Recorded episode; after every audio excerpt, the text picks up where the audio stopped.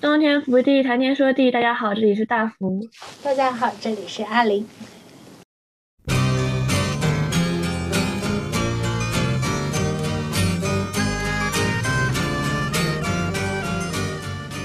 一边就是维系着各方面圆滑的边界感，然后一边又需要就是说，就是不不不让自己形成某种负面形象。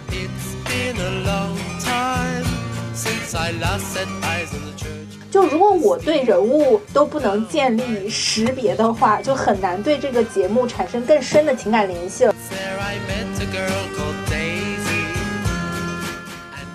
嗯，虽然说是，其实实话说，我是期待综艺中有一定的现实意义。克拉克森这个大爷，他他的点还是在于他对自己没有什么怀疑。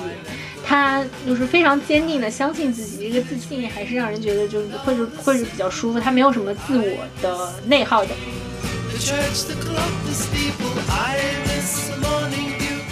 大爷的资本是他有钱，但是年轻人的资本是他年轻，的确是有这样子的差别在。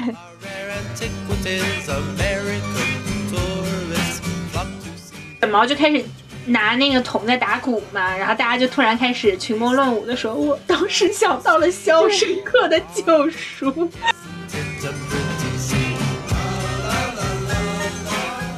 但说实话，他的受众，我觉得一开始还是想给一些个秀粉。现在的平台就大多数都在做这种多平台的物料之类的，这样，嗯，像我们这种被驯化的秀粉，就会因为爱上某个人而去找他们的这种 vlog 或者视频看。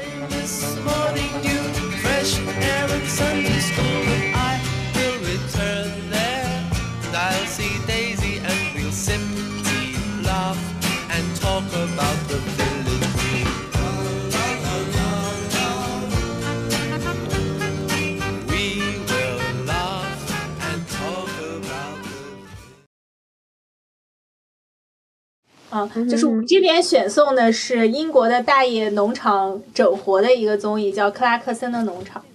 然后大福这边选送的是中国少年种地的综艺，叫《种地吧少年》。然后 选送，对，我们就是选送了各自就是看的综艺，但是我们俩其实这两年也都看了一下。然后这两，呃，这两部综艺在大类里还是都是可以分，把它分为为就是基建嘛。综艺其实主要也就分为两类，一类是内斗，一类是外斗，就是 就是部员之内争斗，就是人主要是成员和成员之间有什么矛盾之类的这种。呃，我觉得比比如说比较典型的《明星大侦探》嘛，它也不是矛盾，但是就是竞竞争类的嘛。对，那你怎么形容《花儿与少年》呢？它是一个看似是外，是一些综合，是一些综合在，好不好？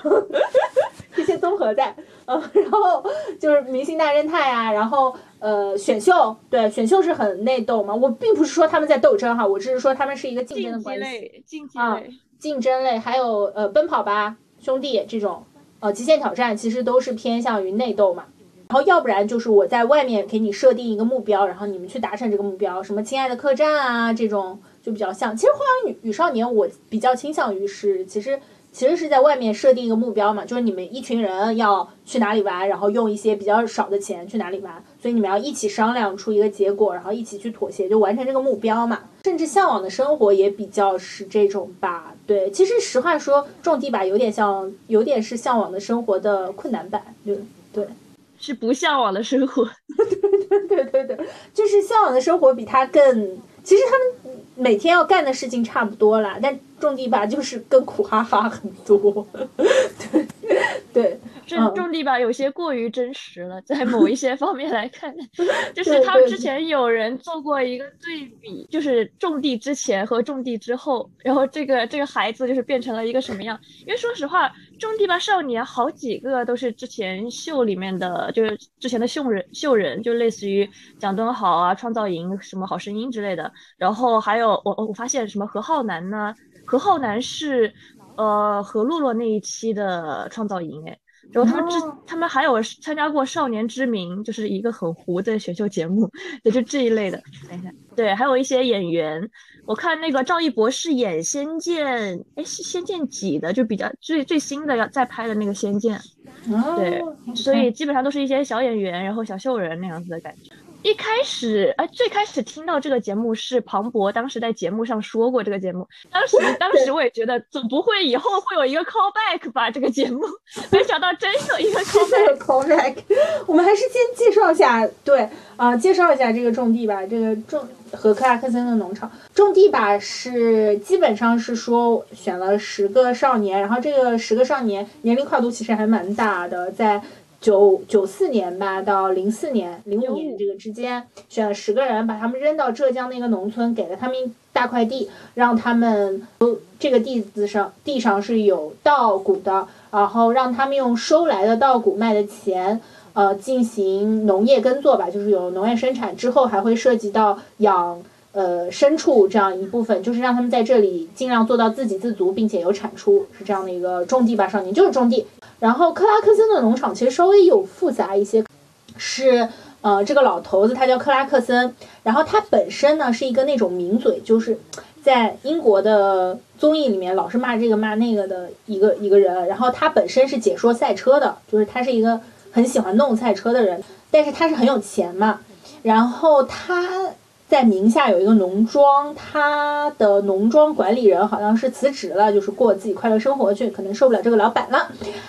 他就自己开始去管这个农庄，所以就是开开局一块地，并且还有很多钱，所以他就是不仅在经营农场，并且他自己还要发展很多支线，就是呃，我不仅说是要把农场耕作了，而且他后期又想开餐厅，又想养牛、养牛、养羊，呃，总之就是搞一些生态，然后呃，开一些市场，就是主要讲的是这个生活吧。然后说一下种地吧和克拉克森的农场两个。呃，也都是在流媒体平台上放。哇，说流媒体我都觉得好不适应。种地吧是爱奇艺嘛，然后克拉克森农场其实是亚马逊做的。然后他们的有一些风格，其实你能看出来有点像亚马逊的感觉。它前期前面开头的那个动画，其实蛮有亚马逊的感觉的，这种这种插画风的这种。对，那种地吧少年的话，我觉得它有点就是。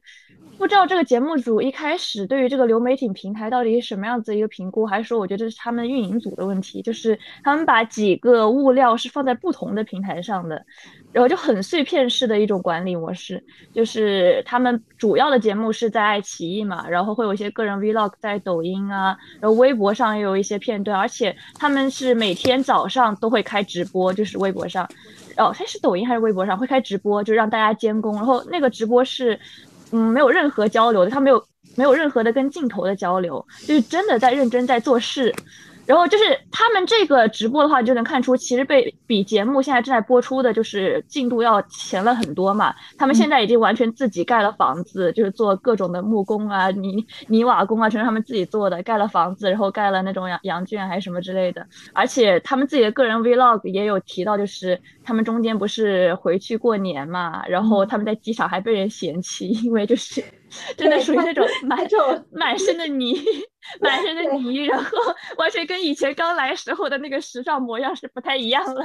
就是那种小年轻模样不太一样了。其实我还蛮能理解啦，就是因为他也不知道他们这个节目的调性更最更适合哪个平台，在哪个平台的投放可能会。最终吸引流向这个节目组这个流量，主要是不同的物料，它它是放在了不同的这样子地方，就很分流。它这个其实不是很利于就是粉丝粘性。就它如果说，就首先我如果是一个很忙的人，我就很难说去各个平台找就是这些东西去看。就除非说是我一开始看这个节目就是正片的时候，我特别的爱上了某个人，我才会去找。所以说你很容易的看到就是赵一博这个人。他的抖音视频的播放量极高，跟其他人形成了超级大的对比，就是因为他有一张脸可以一开始去吸引大家嘛。对，就大家都是一个这种第一视角的这个动，就是这个延性恋的动物。而且大家一开始看这个东西的，说实话，他们第一集就人物塑造的不是很好。呃，后面我还会再讲这个剪辑的问题。所以说一开始大家就是被这个脸啊，被这个赵一博的脸给吸引到了，然后他可能比较温柔的这种性格吧，所以。对你就能很明显看出这种流量的差距。所以这个其实才是他们的原因，他并不是说想要因为综艺然后你去追物料，而是他希望通过物料来吸引别人去看这个综艺嘛。他对，这是一他可能本身就是打的是这样的主意，所以他才会不同的物料，他可能觉得，比如说这这一方向的比较适合放在抖音，比如说这个方向的比较适合放在其他流媒体平台，他就会。根据不同的平台会出不一样的物料，他觉得这样的话，可能这个平台会涨一点粉丝，最终引流到爱奇艺。对，这是一个方式，这是一个方式，但是他们正正片做的太烂了，所以导致正片剪辑的太烂了。确实，所以导致他这个不太能说你立得住一个人物，然后让你想因为想去看这个人物，然后去搜他们这些物料。很多人是因为就是觉得有点可惜，就是可能就何浩楠是真的就是。片段太少了，因为何浩南其实一开始把就第一次把这个收割机弄坏的是何浩南，但是前面完全没有讲，就是一开始第一集一直在就是强调赵晓彤的这个矛盾点嘛，但是其实赵晓彤就是耽误这些收割的这个收成的，完全不是只因为赵晓彤，而是何浩南一开始就把收收割机有弄坏，而且他当时因为那一段他自己特别的就是难过，然后那一段完全是在他 vlog 里面体现出来了，但是一点都没有播，而且他的片。段你会觉得超级少，非常其实这个也跟他们背后的公司力量特别有原因。就首先在在这里，我先说一句，我很喜欢赵一博，很喜欢何浩南，很喜欢他们每一个人。然后其次，我来说一句，就是赵一博是爱奇艺的啊，是不是 发现了花边？然后 就是很明显的，他就是一个很纯。但其实实话说，赵一博的人物刻画也没有很丰满。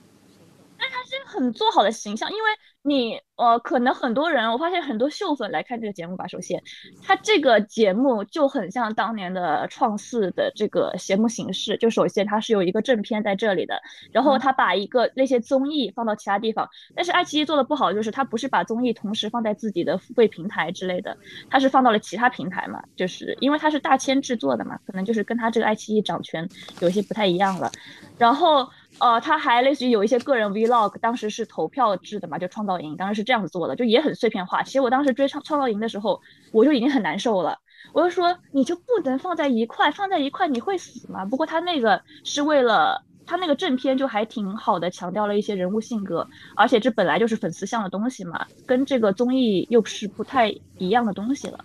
所以他那个其实做这样子的话，后续也还能接受。但终极吧少年的话，他就是。首先物料太多了，每个人都是到了这种几百天的个人 vlog 都有，就是好累呀。说实话，一个是，所以最好的方式是大家可以点开 B 站搜索“种地吧”，看那些个什么缺德图鉴、搞笑剪辑，那个是最好一开始能接受的一个方式。是。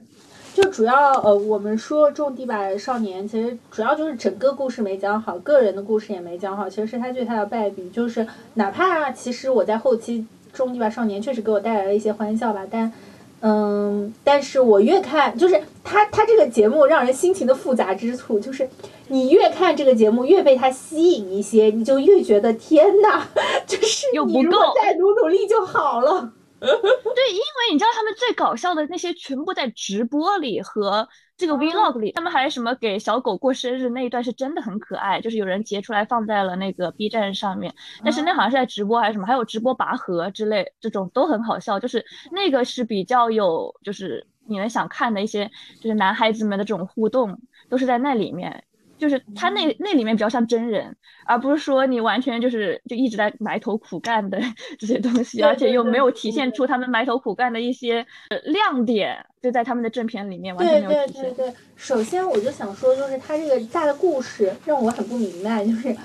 就确实是呃一开始因为他们是要割稻子嘛，嗯，就是你就觉得这个稻子割不完了，然后突然就是神来之笔就来了个机器，就他并不是说神来之笔就。稻子割了几天，稻子割不完，神来之笔来了一个机器，大家会觉得很庆幸，大家会想说，为什么不一开始就上机器？就是大家可这第一集的剪辑其实是不只是说第一天，它完全混剪了，因为你当时你看那个把裤子割破的那个小孩，你是王一恒还是谁？你看他裤子割裤子割破的那个片段，以及几秒之后的另外一个片段，它里面的卫衣换掉了。衣服颜色换掉了，所以他完全是一个混剪的状态，就是他裤子割破其实是第六天还是什么时候。就不是第一天，但他把它剪到了第一天里。然后第一天前几天的时候，是因为就是当时正是村里的农忙时候，就是完全借不到收割机。这个也是他们在 vlog 里面说了，然后也也就做了这个事情，就完全展现出来的。但是他们的正片就是为了一第一集剪这个赵小童的矛盾点，他们就完全是把它进行了一个混剪，就是让人觉得很奇怪。因为说实话。就是他们这几个人都是秀人嘛，他们已经很明白这些事情了，所以在个人 vlog vlog 里面，他们每一天的这个卫衣是不同的颜色，就是防秀人、防恶剪、防反衣。你每天的衣服都得换，所以说你知道吗？选秀节目里面为什么让他们穿同样的衣服？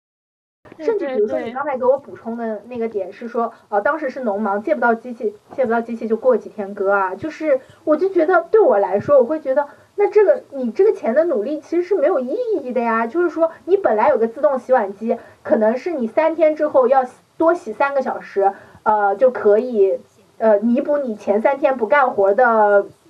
事情。那你们这三天就把自己的家里收拾收拾呀，嗯养好精神啊，嗯然后观摩观摩其他的呀，就是或者是开始，呃做一些边角嘛，因为边角收割机割不到嘛，你们可以割一些边角都是可以的。就是我会觉得这个第一个事情就是，我不知道是节目组的安排，还是说这个剪辑的问题，就会让我觉得你们有一点在做无用功，我就会觉得，天哪，就是这个这个这个这个这么辛苦，真的值得吗？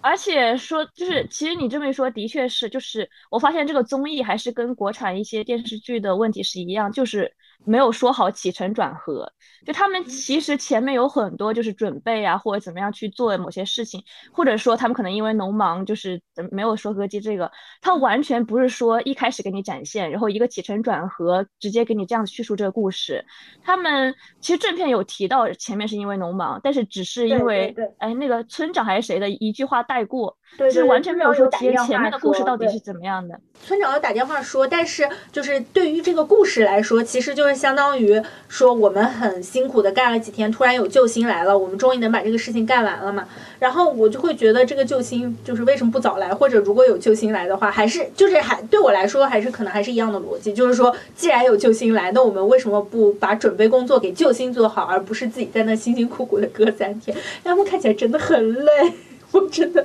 打工人真的有被共情到，就是觉得软件没有修好，为什么要工作？就不要工作啊，你就是。适当摆烂也是可以的，就他这个，他们可能也不好摆烂，就是他们首先这几个在秀里面的孩子，他们完全不是在秀里面会作妖或者说突出自己的那种孩子，他们全都是秀里面被埋没，就是被隐没的那群，就是默默无闻干事的孩子。然后所以他们在这个节目里也是这样的人。是的，我甚至觉得他们就是有一点，甚至这个节目你要从这个方向来说，让我看到了一些，嗯。就是那些怎么说，就是踊跃表现自己的一些人的可取之处，你知道吗？因为大家就是总是会觉得啊，就是爱现眼的人嘛，特别是在中国文化里会觉得就有点不好。但其实他们这样真的很多地方都让我很焦心。就为什么？就是他们也是没有人，没有人有领导意识，也没有说我们出手表决一个领导。很困难的点就是他们十个人其实完全是一个。就是怎么划分都是一个挺大的集体了，但是他们完全就没有想要说是我们要选一个领导，我们要有一定的章程，一直到他们发现这个团队已经没有办法继续往下干下去的时候，他们才开始说，就是而且也不是选领导，而且是赵一博说，嗯，呃，李耕耘你就出来干吧，你就呃当领导吧，你就你就做一个我们临时的组长吧，当时还说的是临时的组长哦。然后呃，你就指导指导我们吧。然后大家说，嗯，李耕耘，你不要老自己闷头干了，你多干一点吧。天哪，我就觉得，为什么呀？我觉得三个人都要选一个小组长吧，都要选一下吧。你们好歹也选一下呀。没有人想竞选吗？这群孩子，这孩子就是都是属于那种一边就是维系着各方面圆滑的边界感，然后一边又需要就是说就是。不不不让自己形成某种负面形象。其实说实话，赵晓彤的可能一开始的负面形象都是因为一一些个剪辑出来的。呃，对我刚才还想一开始想说的一点就是，就刚才说到那个收编，就是可能一开始用就是人力之类的，其实第一集的这个剪辑是就赵晓彤收编这件事情，在那个就是师傅来之前，赵晓彤是完成过就是自己收编的，就是拿机器收编的这件事情了，然后所以他才觉得自己能做成的。然后，但是这个这个完全没有在那个正片中有体现，就他其实之前已经收编过了。最后他就是完全是一副那种就是职场新人，然后就是觉得自己就能干，然后没干过就觉得自己能干，然后结果就是不听等于前辈的话那样子的感觉。啊，对，其实这个矛盾点，就算它是个矛盾点，这个矛盾点其实也剪得很无聊。我想说。就这个矛盾点，我也是很多人因为这个被劝退。我就看呃财主还财主很多人是因为这个点，就是觉得赵晓彤好烦人，然后就是很烦他，然后就不看这个节目了。哦，然后赵晓彤其实这个人也受到了很多负面评价，就是因为哦，我能我能理解说这个会受到一些负面评价，但其实我当时给我的感觉是你这个故事都没讲明白，我所以这个故事并不是很可信，就是这个故事开始的很突然，结束的也很突然，所以我不是对，就是因为它的起承转合完全是有其他的一个方向走的，但是节目就要给你剪成这个样子。嗯，对，然后呃，这个是节目剪辑嘛，他其实一直到后面做人物，其实都做的非常一般，就是甚至我已经看了几季下来，我要说完全能认识人物也没有，而且他，而且大家都知道，人人是不可能直接认出来十的，我记得人能够最多认出来的数值是五还是六，就是说，呃，如果有五个东西放在你面前，你能够识别这五个东西，但如果是有七个。比如说七个小颗粒放在你面前的话，你就只能识别出三和四了，三加四了，你是不能识别出五还是六以上的数字的。对，所以你十个你肯定要把它分分成小组啊，就也不分啊，你得好歹把把它分成什么三个人去开车，对吧？然后剩下几个人做一个年下，做一个年上之类的这个 line，就是并不是说要炒 CP。你至少要让我就是 能把他们分组一个一个揪出来，让我能记住这些人。就是节目组也不是特别剪辑能做到，而且我觉得节目组有真的有多方面的这种东西，就忧虑在，可能也有商业的影响在在那里。就有几个人他的素刻画会特别多，虽然也没有怎么刻画出来东西吧，但是有几个人他镜头会特别多。对对，嗯，是是是，嗯，就有些人的镜头确实就不太多，而且节目组也不怎么打 tag，甚至我已经看到，就是我看的弹幕有弹幕在说，这不是综艺节目吗？为什么没有花字？为什么？我第一次看，我就感觉第一次看到要求而且一开始说剪辑是大千，我就说这个。这个是大千的什么新的组 做的吗？就是感觉跟之前的东西也不太一样。是因为有十个人，然后又经常呃，所以就会遇到音画不是同同一同一个人的程度，所以我经常就是声音和脸还对不上，因为我没有。太多去看他们的 vlog 嘛，所以就就可能是有一个人在说话，然后有标出是谁在说话，但是其实画面上并不是那个人嘛，所以这个对我识别人物也有一定的困难。就如果我对人物都不能建立识别的话，就很难对这个节目产生更深的情感联系了，可能就只能来找找乐子。嗯，包括有人在说，就是为什么我就喜欢他们开会时间特别短啊，就是明天干就完了。我想说，哥们儿，你们是靠农，就靠天气吃饭。你们至少要，嗯，就是聊一下明天的天气、天气预报，然后每个人要去干什么吧。我觉得这个都是蛮重要的事情。他们有记在小黑板上，其实每天会有看见小黑板，但是完全不跟你说，就是他这个节目里面正片对对对，然后还有就是，比如说你你们，呃，至少要跟我聊聊一聊，就是后面要做什么吧。嗯，就是他们自己呢，我不知道是开会的时候有没有说，但是。就至少对我来说，就是以我看到的这些物料来说，就就感觉他们自己的大方向好像还不是很清晰，就是具体要干什么，大方向好像还不是很清晰。对观众来说，就是完全不清楚。就对我来说，我是完全不清楚，就是你们到底是在哪一个地方，这边的农业气候会是什么样的？你们为什么选择了水稻，而不是选择种呃选择种小麦，而不是选择种水稻？就是要改换沟渠这么多，对，呃，然后呃，就是。就是这样这样的东西嘛？对，主要是全部不给你说，就是节目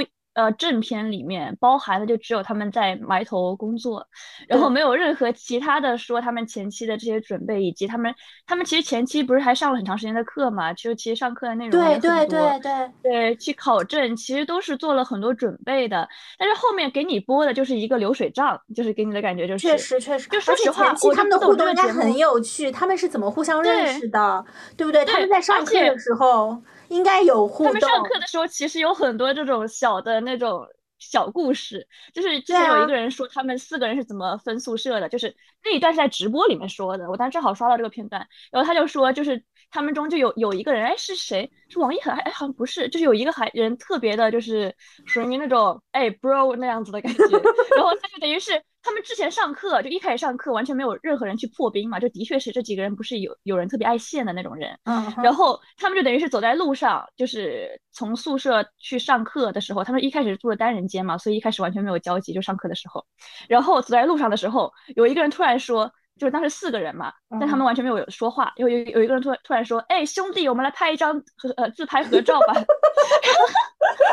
然后然后当时那个人说，然后然后当时这个孩子就直播说，这这个孩子就说，我当时心想。谁跟你兄弟呢？你还觉得我是你兄弟呢？对，他们之前完全没有体现出任何这样子的交集，啊你知道吗？对但是其实前面已经有各种心思了。就我在想说，这个节目，嗯，说实话，虽然你真的是完全不刻意卖腐吧，但嗯是你能不能卖一点呢？就是说，你这个能不能多剪点他们这个镜头出来？这才是现在孩子们爱看的我甚至。觉得正常的人和人之间的交往，你都让我看不到。我真的不是在欺卖腐嘛，就是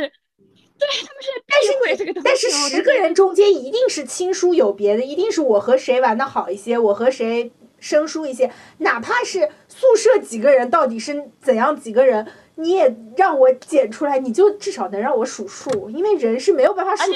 到 人只能而且数首先，三加三加四。我是有一我是有一颗就是呃找到糖的慧眼，当时第一集的时候我就看到何浩南趴趴在赵一博的肩膀上，但是其他人都是独立行走的，我心里就在想，为什么这个这两个人他们就那么熟了呢？但是你看正片里其他地方，就而且那个。呃，等于是那一面特别小嘛，他们两个很模糊的两个人，他们是趴在一起的那样子的感觉，但是嗯其其他前面正片里面完全没有说过他们两个的任何关系，那你就会发现何浩南的所有的 vlog 就是开头之类，或者说拜拜的时候，就背景都是赵一博，然后他们都是一起说什么再见然后之类的，但是完全没有体现。我的意思就是说，节目组你能不能多给我看一点，就是知不知道我想看什么？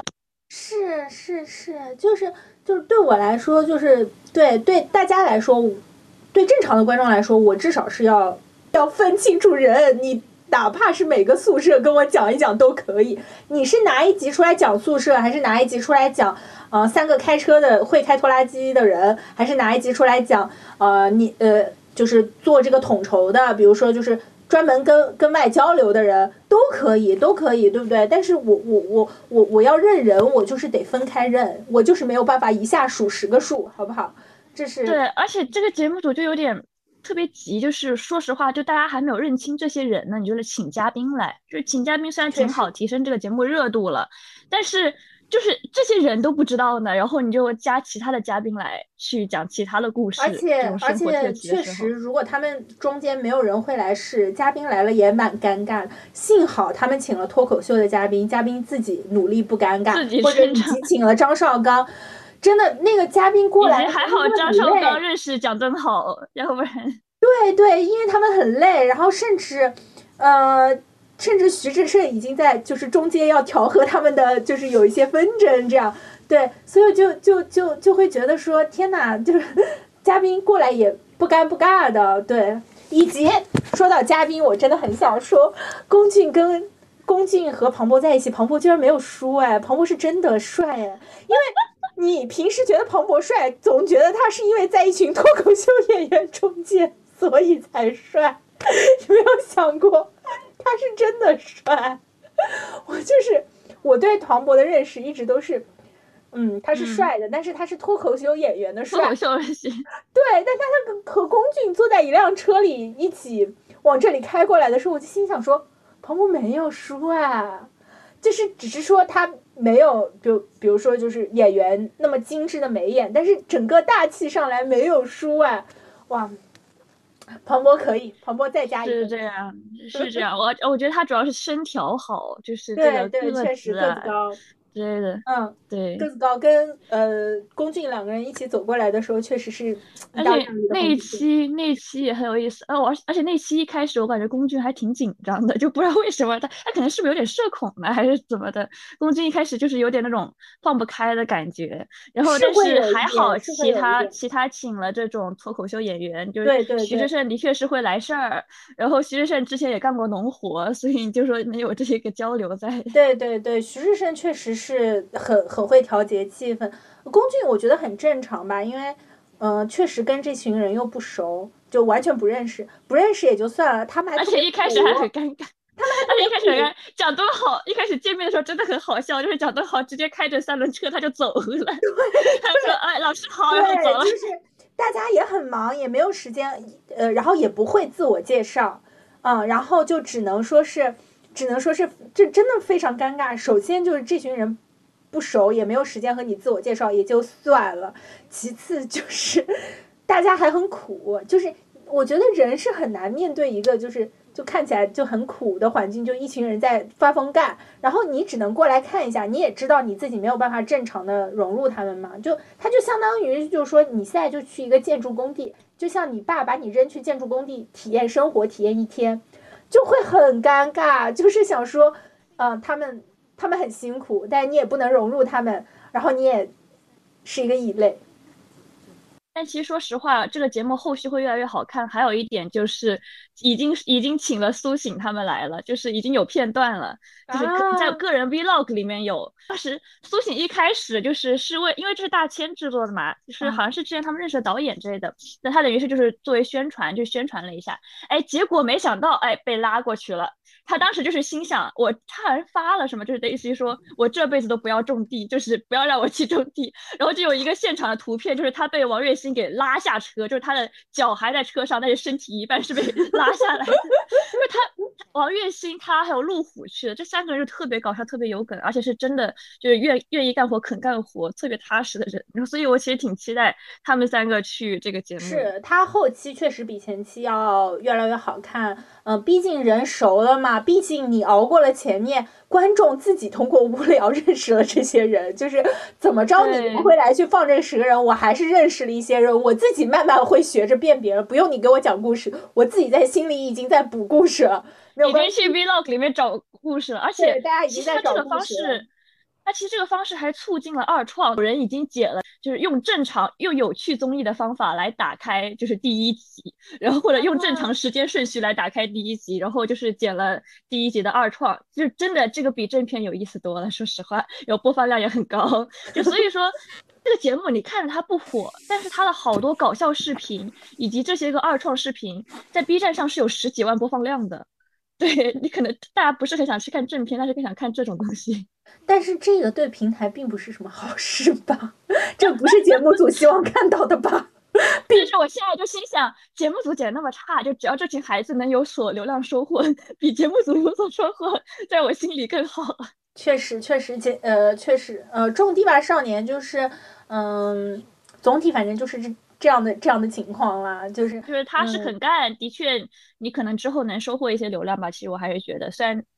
嗯，怎么说呢？的确不是，都不是爱现的孩子，但是在观感上是会给人一些比较好的观感。希望能够给他们，应该是能够给他们一些机会吧。但其实我其实是非常想看他们在自己的情境里叙述他们为什么要来这个节目的，因为其实没有什么在节目里面没有什么空间让他们自己讲一讲为什么我要来做。哦，对，所以我这里还其实挺就是推荐大家去看一下他们个人 vlog，因为不只是说是他们会有讲自己的就是事情或者自己这一天干了什么，还有就是他们个人 vlog，很多人是自己剪辑的，然后就很明显的个人风格，就例如个人 vlog，个人 vlog 里面李耕耘的自己的 vlog 就很 emo，你知道吗？但是他自己在其他人的 vlog，哎是谁？这是卓。卓源还是谁的 vlog 里面，还是陆卓的 vlog 里面，就是属于那种天天在背景里面搞怪，就是做鬼脸。但是他个人 vlog 又是那种 秋风萧瑟的感觉。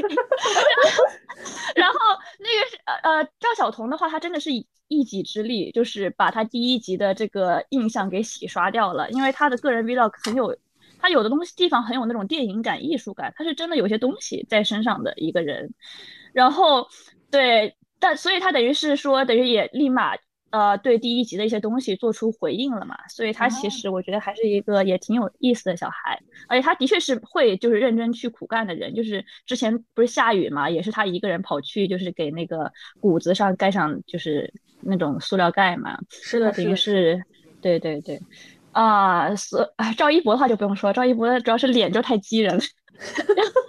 而且而且他的他的 vlog 就真的很难有感，他就真的是知道就是大家喜欢什么，然后他的 vlog 每一期结束就是虽然很累嘛，然后他等于是说也辛苦自己了嘛，但他每一集结束都会说，呃，大家也辛苦，就你今天也辛苦了，他说的是，就是一张这样子的脸对着镜头对你说，你今天也辛苦了，然后很多人就说，这就 就他的 vlog 是我跟男友的每天视频，就是每天都有，你知道吗？这感觉就很爽。那确实，确实就是如果如果能把这些 vlog 录下呃录下来，确实是不同视角的个人观察了，那确实是会有意思的。嗯，但它可能就并不是作为一个综综艺，并不是单纯作为一个综艺的节目来来去看了。综艺整合资源来说，就是。这个地方做的不太好吧？但是我觉得大家可以，因为现在二创啊，可能呃这种自媒体之类的比较发达，大家可以直接在 B 站上搜索种地吧，就是有博主已经按时间整理了每个人的 vlog，对的，所以可以去看看这种也不错。我们都在追逐着，有时难免会遇到挫折，会心伤年少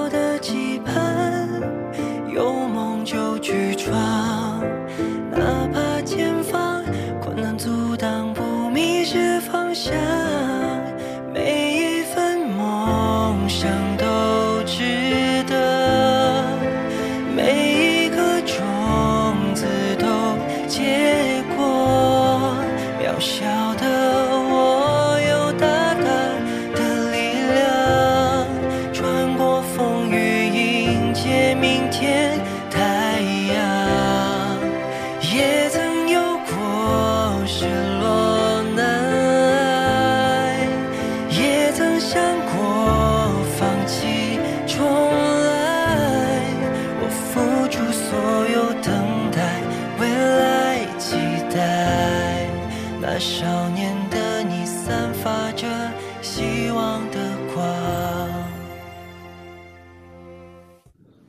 然后说一下克拉克森的农场吧。克拉克森的农场的点是，它主要的角色应该是有五个人，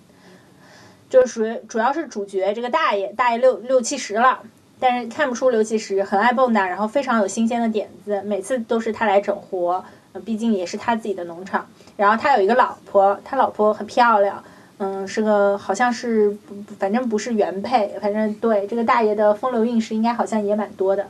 然后呢，这个电视人肯定啊，电视人，然后对，然后又是英国那种名嘴，反正就是他其实有蛮多负面新闻的这个大爷。呃，这个然后这个老婆呢是相当于帮他管理一些农场事务，但其实出镜并不多。后来是主要在呃经营商店，然后就是这个。因为这个电视剧火起来的这个 Caleb 这大爷的小助手，这个大爷的小助手就是个农村非常经典的英国农村乡下小伙的这个形象。这个 这个农村就是这个乡下小伙，乡下到什么程度呢？就是，呃，首先他从来没有坐过火车，对，然后没去过伦敦，对，然后他也没有去过伦敦，然后甚至他的孩子在另一个郡，就相当于说。什么样程度呢？就是他的孩子，他家比如说出生在呃，他家在杭州，他的孩子在比如说上海出生，他就说他的孩子是外国人，外国人，孩子叫 foreigner，对，就是他就是一个那种乡下小伙，朴实乡下小伙，但是农活是一把好手。他去过一次伦敦，就是班级组织去过一次，开车去过一次伦敦，但就是仅此而已了。他也不喜欢伦敦，他就是一个乡村小伙。他和老头在一起比较有趣的点，就是因为老头总是干坏事，然后他就过来啊。就是对，怎么就是到现在了还没干好事儿？对，你怎么还不会？你这个笨蛋！你 你怎么这个都然后那个老头就会在他老老头就会会在这个孩子转过身之后向他竖中指，对，然后很有很有那种幼稚的感觉。对，然后老头甚至就是在后面的时候也也在说说，哎呀，please，请不要让他知道，请不要让他知道，请不要让他知道，我一定要在他回来之前把这个事情就是完成，我一定要在他回来之前把它 fix 掉，就是我要把它呃改好掉，对。嗯，然后这是这个小伙的形象，这个小伙就是你知道，零零后整顿整顿职场的感觉，就是老板不不会我就怼老板，对，就是对对，就是比较赶，这个是一个笑点之一嘛。还有一个就是这个呃，这个老板还有一个管家叫 Charlie，然后他就。他现在叫查理就叫 Happy 查理，就是快乐的查理。快乐的查理。查理总是对老板露出苦笑，因为老板总是有很多不一样的计划。他就是一开始就是想养羊，然后又要想呃，就是开农业餐厅，又想种这个种那个。总之就是这个老板就是他有很多不靠谱的计划，然后他总是跟查理说，就是跟他这个管家说，这个管家就他当然只是农场管家，不是真的他的私人管家。他这个管家，农场管家就要帮他去。就干各种各样的事嘛，反正付了钱，这个这个查理长相真的特别典型英国人长相，他就是那个，嗯，是的，他他长相就特别像那个谁，就是《神探夏洛克》里面的那个华生。我刚准备说他特别像《神探夏洛克》里，对，那个华生就是有有有一点那种秃，然后 那种英国人的感觉，好像是不对，像《神探夏洛克》里面夏洛克的哥哥，就像他哥哥不就是皇家管家？对对对。啊，甚至我就在想，呃呃，英国人是不是就长这个样子？然后，然后他就是非常的没有什么情绪波动嘛，就每次就是好吧，那就这么干，你真的要这么干吗？那好吧，然后笑，然后苦笑两个表情。对对，辛苦打工人，就是是一个呃，怎么说，是一个呃，已经在职场上进化过的打工人，所以就没有什么情绪波动。但是呢，每次就是要去处理老板呃掉下来的不靠谱的点子，这样子，对。然后主要是这几个人，然后还有一个他们的保安队长，然后这个保安队长是一个非常呃农村的人，就说他是保安队长，但主要就是帮他们修修围墙什么的。然后这个人呢，他的说话大家都听。他的英文 就是他没有什么表达。哎，真好笑！就是我是在，因为我在国内嘛，所以我在人人视频上看的这个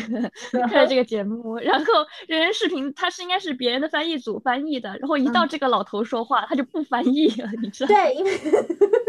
因为这个老头也没有，就是他确实听不太懂，就是啊，英国人可能也听不太懂，对，嗯，然后反正这个呃，这个就是这样嘛，就是一个老头整活的过程。但克拉克森的农场呢，还有一点比较值得称赞的，就是它其实是有一定现实意义的。嗯，虽然说是，其实实话说，我是期待综艺中有一定的现实意义，因为当时我刚开始看种地吧的时候，呃，他刚开始打。打开的时候，它其实是有一点纪录片的质感的，就是说我们中国作为农业大国，其实我当时是因为中国综艺一开始就是想这样搞。对，其实我觉得这样你知道吗？一开始我看到那个的时候，我心里是大呼不妙的。哦，是吗？我当时心里是觉得也行，就是你边科普边种地也行。结果后来没有科普。就一般这种开局就是属于那种在国内的综艺里面就是属于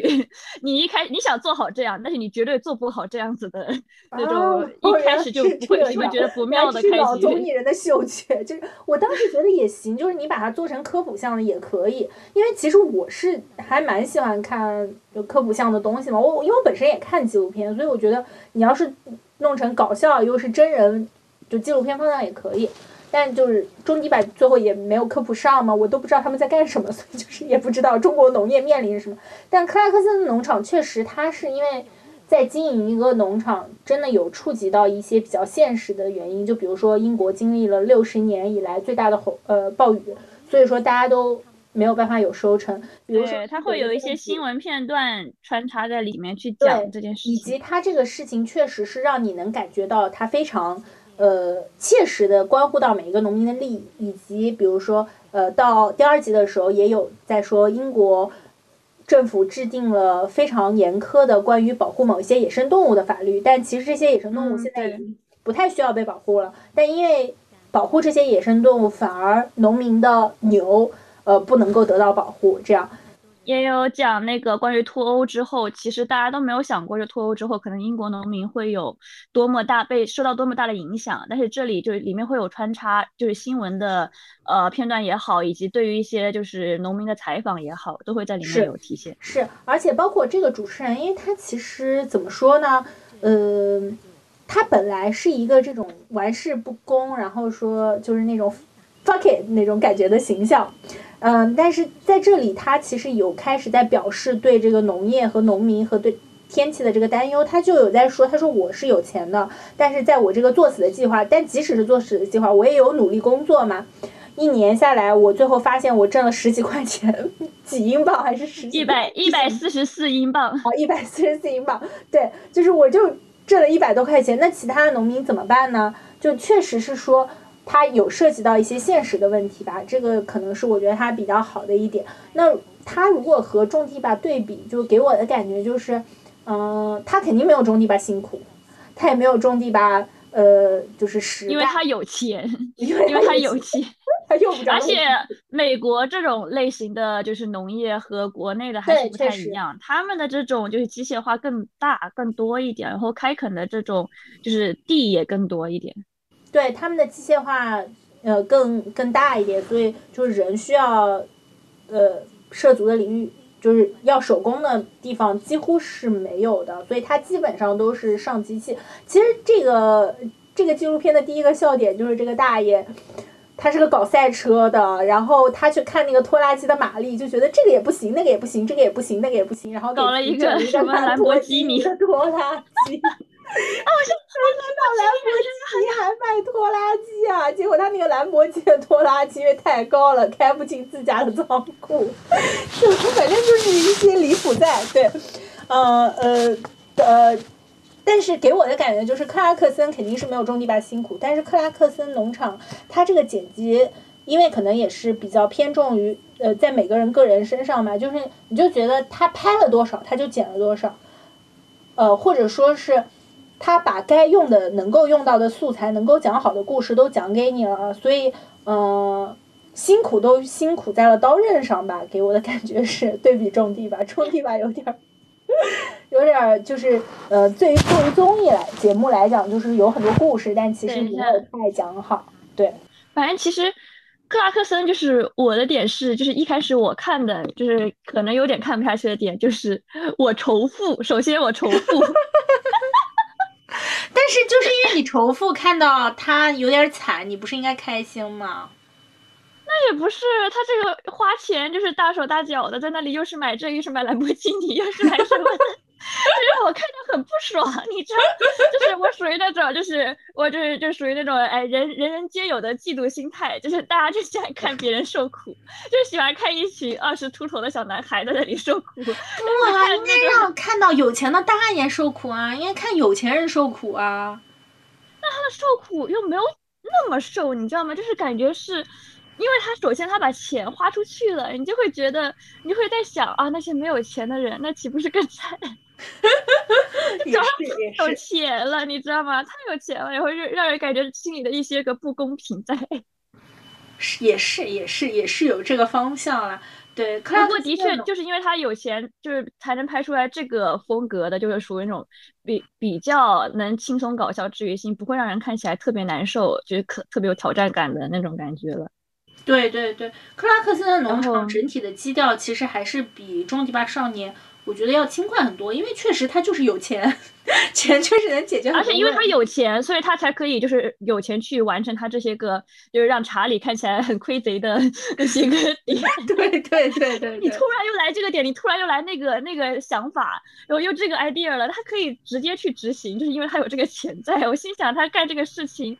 一年下来净赚一百四十四英镑，真的是只有他能这么干了。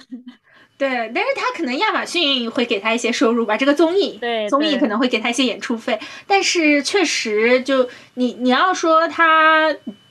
其实还是有在认真在劳作，对，嗯，并且确实是做了折腾了不少事情，但一年下来净赚一百四十四，确实也是很惨了，嗯，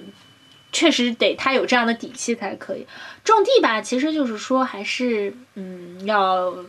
整个的。就是要节衣缩食一些，要苦哈哈一些，大家都是啊农民的感觉，嗯，但克拉克森其实是农场主，这个还是有区别。对对，还是有区别在。对对对，看起来会更就是因为没有说多大的这种竞技挑战感，然后看起来会更舒心一些，比较，然后有一些这种搞笑的英式幽默在，然后所以就比较是一种舒服的状态去看的。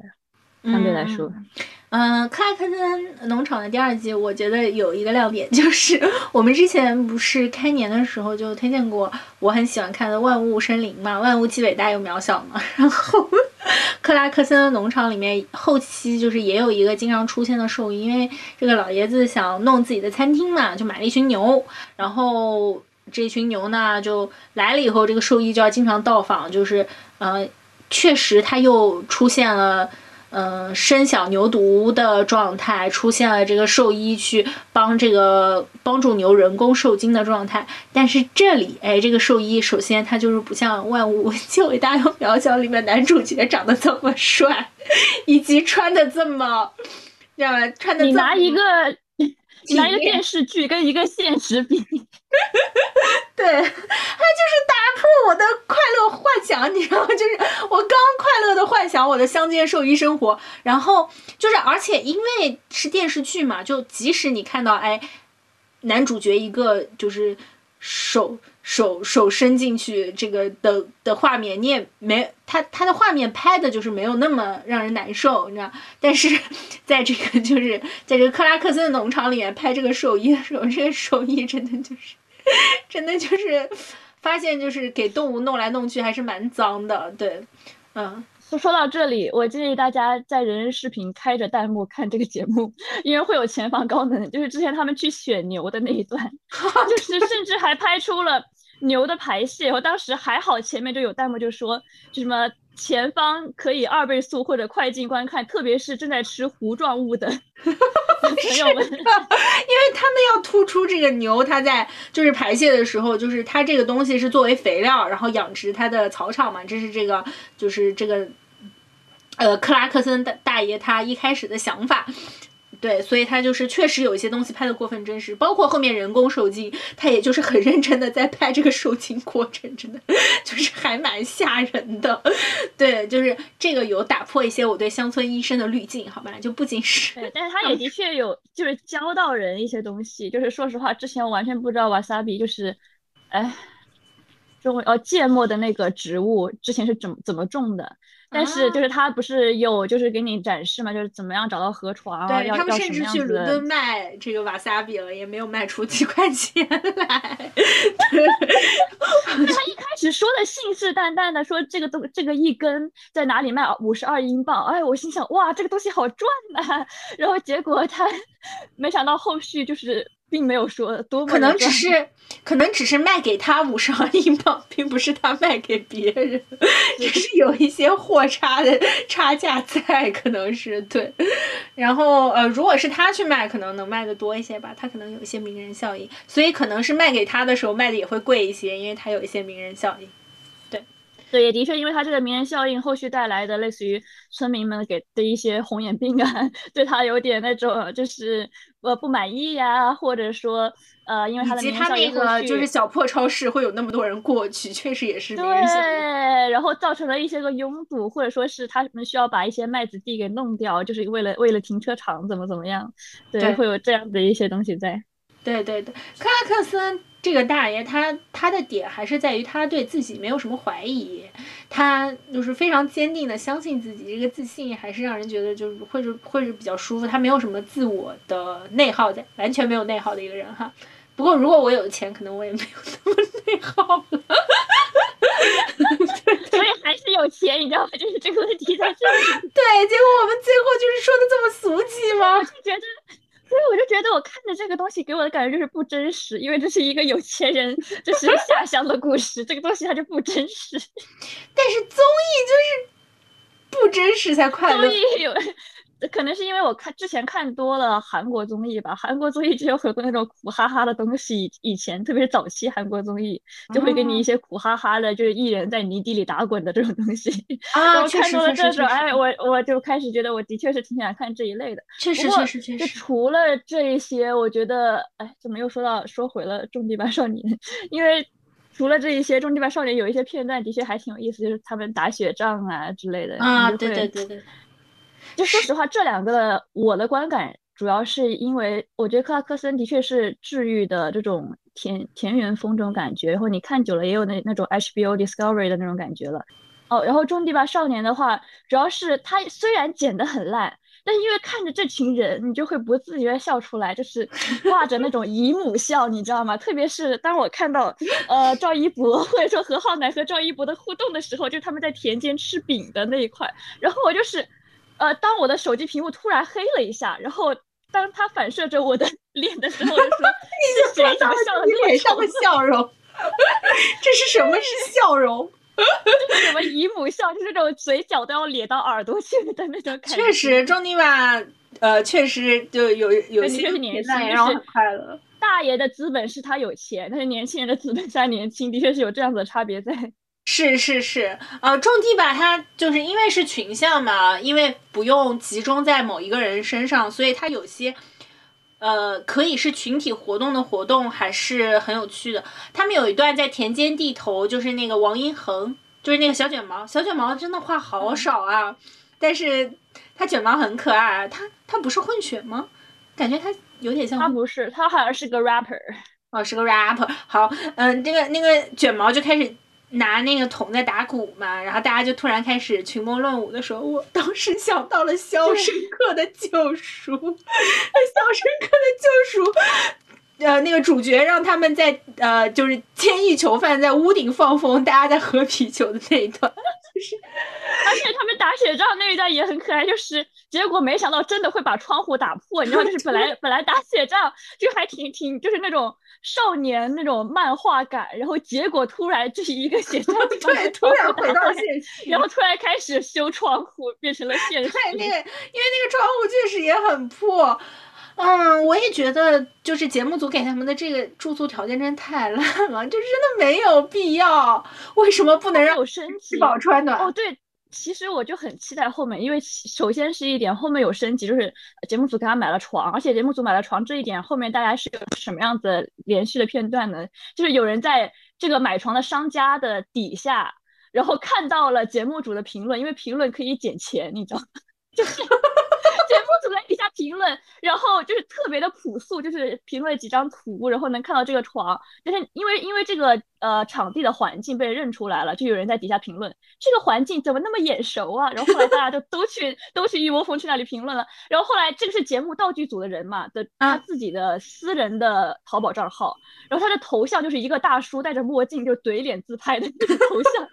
淘宝的头像大家都就是支付宝头像嘛，大家都没有那么讲究，然后他肯定。也没有想到自己就在 有朝一日会被认出来 我了，你知道吗？而且节目组是真的没钱，这么一看，他们是真的连这个小便宜都要赚一笔的感觉。就是，我是觉得后期可能吃饱了穿暖，还会有更多的惊喜在吧？毕竟这是一个十个人的团队，对，而且他们也是一个很大的设置了。后面对后后期我在看到呃有一些有一些镜头有剪到他们设置摄制组嘛，明显其实是一个很大的摄制组。就克拉克森的农场真的就是总共我觉得加上摄制组可能也不到十个人，对。就是加之也是跟国内就是拍摄环境或者设备也是不太相同的，但是你就你能看出，就是国内节目组即使人多，还是你看出来的东西出来的效率也不会那么高，有的时候。是是，所以。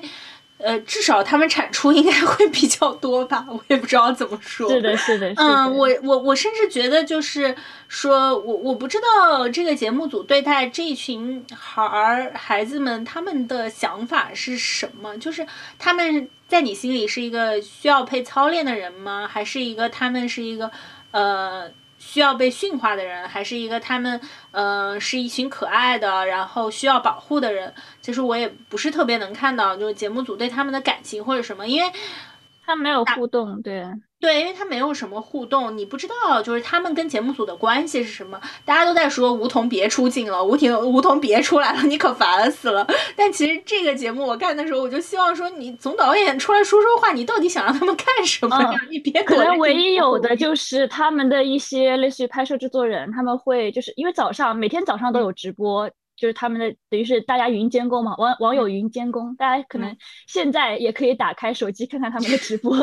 然后你就会发现，就是是因为是制制作人还是什么拍摄的那种类似于小小姐姐们嘛，然后会拿着手机去拍，然后有的时候也会回复就是弹幕的一些问题，然后他们那个篱篱笆之前就一直倒嘛，然后就有弹幕问是不是你们节目组自己搞的，然后他就一直在那里澄清，有这个小姐姐在那里澄清说不是，就是我们没有这样子做之类，她刚澄清完你就看到。就篱笆自己倒 倒下来，真的就是现现身说法，不是节目组自己干。是的，这个也有。然后，对你就会发现，他们的确正片的这种乐趣太少了，而很多的乐趣都是在就是正片外的这些东西。嗯嗯，像对我这种就是很很不不耐烦去各个平台上找，只是说想通过正片来了解大大故事框架的。嗯，观众就不是很友好，而且这个正片真的也蛮长的，就是对，所以其实我其实想问你，你觉得这样是好的吗，还是不好的？对我来说，其实我是并不想，并不想这样。就是虽然说你好像说对 vlog 会，就是说他的真人 vlog 可能会更有趣，但对我来说，我我是我是不想这样的，我就是我还是想什么样的观众。因为说实话，他的受众，我觉得一开始还是想给一些个秀粉，因为对于秀粉来说，我们是已经被驯化的一群人，就无论是创四啊，就是明日之子之类的，现在的平台就大多数都在做这种多平台的物料之类的这样的东西，所以，嗯，像我们这种被驯化的秀粉，就会因为爱上某个人而去找他们的这种 vlog 或者视频看，对，但是其实。主这个问题还是在于这个正片剪的太差劲了，这个是一个点，对，所以但是可能你看的国外节目比较多的话，以后有的时候就会不太适应这样子一个，算是现在比较多的一种新兴的这种东西了吧。我可能就是我可能就是不怎么追选秀吧，也国内的综艺看的其实也很多，但是你要说比如说像《明星大侦探》啊。呃，非正式会谈，就是就是我我觉得还是有蛮多综艺，就是可能可能这些综艺开始的比较古早，所以他们不，他这些不，他这些不太算是，就是说你是这么为了这么群人去拍的一个东西，就他不是为了塑造可能一个男团怎么怎么样，因为这群孩子后面还挺有意思的点，就是他们的确你能感觉到他们像是男团一样的，就是他们自己弄了一个公司嘛，他们真的注册了公司，因为财组有人把他们的那个注册的就是公司的那个。就是表格还是什么给发出来了，就是他们属于这这群呃小孩子们，他们的真名全部暴露了，就是 李根云，原来他真名叫做李命强，就是 我的天，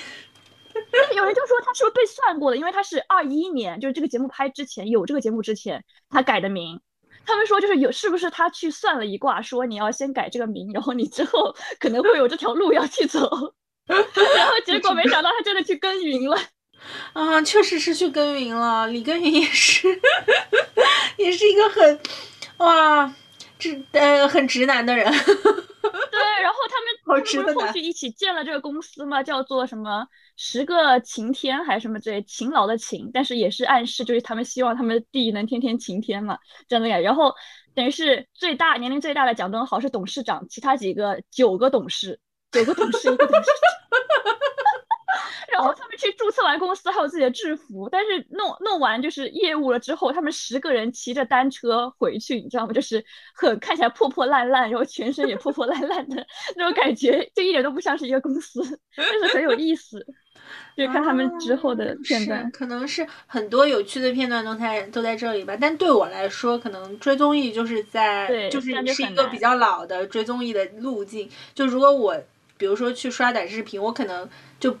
不一定会把它更多平台的链接起来，嗯，可能对我来说，那我觉得也可以期待后续的正片吧，因为这些什么弄公司啊之类的，后续正片肯定还会再出，然后就可能会比之前要更有趣一点。就是大家也并不是很想看到就是现实就是艰苦纪录片吧，嗯，对，因为一开始给你的感觉像是一群小孩去半农半 X 生活，但是可能最后发现并不是这样，并不是所想象的那样。是是是，甚至呃，我觉得他们有一点过度渲染，就是可能是一开始想创造一些剪辑的紧张感吧，就是再回到之前赵一彤这个事情，有点过度渲染这件事情的严重程度了。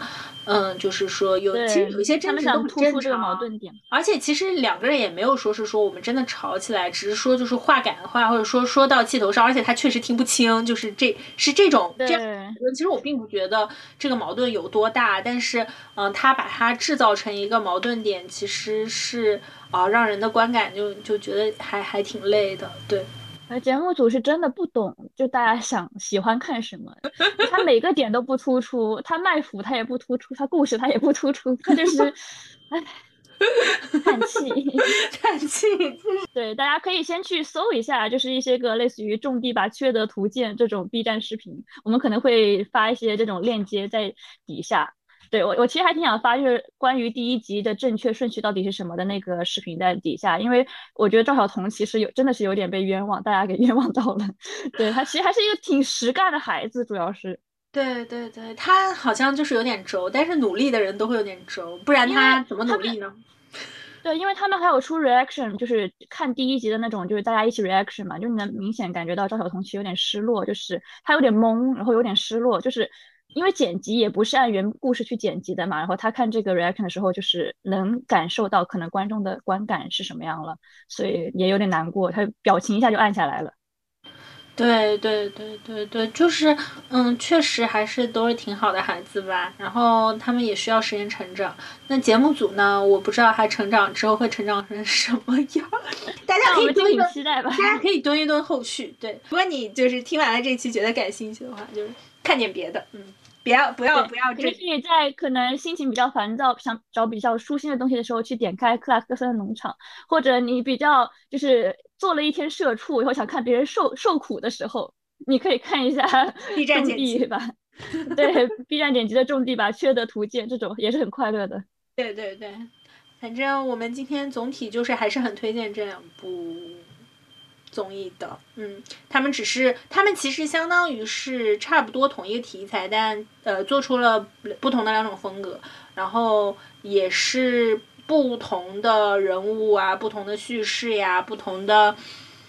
组织架构呀，就是基本上都不怎么相同了，哼，就没有什么相同，除了他们干的事情一样。只不过都是都是一些个之前不是类似于种田的人，然后去下乡了那种感觉。其实这跟这跟我最近一些个大潮流挺相关的，就无论我们之前提过的半农半 X，还有之前说。其实去有风的话，也是就是到了另外一个地方嘛，然后到了另外一个不熟悉的这种环境去做不不一样的事情嘛。对，最近大家都有一种想逃避现身、逃避现在的社畜生活的 这种东西在，对，是的，发展出不一样的东西了。嗯，对对对，你你说呃，确实跟有风的呃去有风的地方也能稍微链接一下。对，大家可能说。嗯，看能不能回到一个淳朴的乡村来快乐的生活。后来发现也相比说在现实这种城市里面的一些个呃生产出来的东西之外，大家可能现在更想说，哎，去乡下改变一下生活环境，是不是能改变我的心态或者想法呢？这两个综艺就是告诉你，其实并不，但是 都很苦，还是苦哈哈，还是苦哈哈。其实他们其实是他们其实是在说这个。其实对他们有现实意义，他们的现实意义是就是啊，阻止大家下乡，好吧，不要给乡亲们添麻烦啦。说实话，我也在想，那些半农半 X，他们是本身就有很多的资金去能让他们就是去做某些事情，或者说他们有哪一些相关的资源可以让他们去做到类似于在田野间，但是就他们可能本身是个自媒体，所以才可以做出来这种事情嘛。我或者其实码农做做做做。线上办公其实完全没有什么问题，他可能就是只要有电脑有网就好。对，但是这个对就是个人还是很局限性嘛，就是你得是某某样子的人，或者你得是像克拉克森这个，就是这个有钱人一样，他有钱，他其实实话说，这个年纪应该养老了。这个大爷就是说养老了以后闲不住，对他其实并不是一个工作的社畜，他他并不是在工作，他就是养老了以后闲不住，他就是一个有生活、有激情、有热情的人，他就是要搞点事。电视人，电视人可能很多就是这样子的，对，就喜欢作啊，就喜欢作，作的作出来，作的有趣，就有人看嘛，也蛮好的。嗯，所以本期大概就基本上到这里啦。嗯，然后还是很推荐大家去看的。大福有什么想说的吗？大福想说的就是，哎，我还是想在种地吧里面磕磕 CP，就是爱奇艺，你有没有听到了我的呼唤？天哪，太难了！我在世界的中心呼唤呼唤爱。我现在我我跟你说，何浩南和赵一博看脸即美帝，我就是已经拉郎在这里了，给我多看一点啊！好的好的好的，下面会放大福的拉郎拉郎链接的吧？嗯 好像是有吧，他们磕他们很少，其实磕，因为主要是李跟云，他真的是很金瓜，所以他的 CP 特别多。就是他们说，主要是 赵一博很金花，我觉得，就以我看来，主要是长这种脸，就是不太能接受他当瓜。是，我跟你说，我觉得有一对很好磕，但是你肯定都找不到，就是那个小卷毛和另外一个人，他们俩一直粘在一起。忙内 CP，他们是是老老。老妖 CP 吗？他们好像有一个，因为你知道，哎，我到时候放个链接吧，就是有人做，就是全部 CP，就十十个里面，就是所有 CP 的一个合集，就大家可以自行去看这个视频里面自己喜欢的是什么风味，你就可以十个里面所有 CP，那就是十成。对，基本上拍出来的拍出来的有这些个交集的，他会把这些交集的片段放出来。对，四十五个 CP 吗？不不不，没有那么多，就是有些人没有那种交集在嘛。哈哈，十个人，田间地头总会碰上的。对嘛，反正主要是还是让大家自己去品味，可能会找到适合自己的 CP 吧。对对对，就是克拉克森，就是直接入场。呃，种田吧少年，选择好姿势再入场。嗯，OK，好，到这里结束了，拜拜，就结束了，拜拜，拜拜，下期见。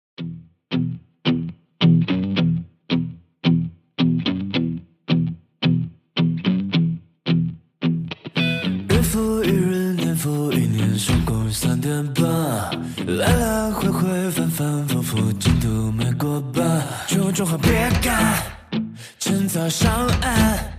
何必还在这里刷存在感？努力总有回报，听起来像瞎扯淡。白天搬砖，晚上加班，绩效零点三。猫水平太烂，不如回家蹭饭。发福之前还想做回少年。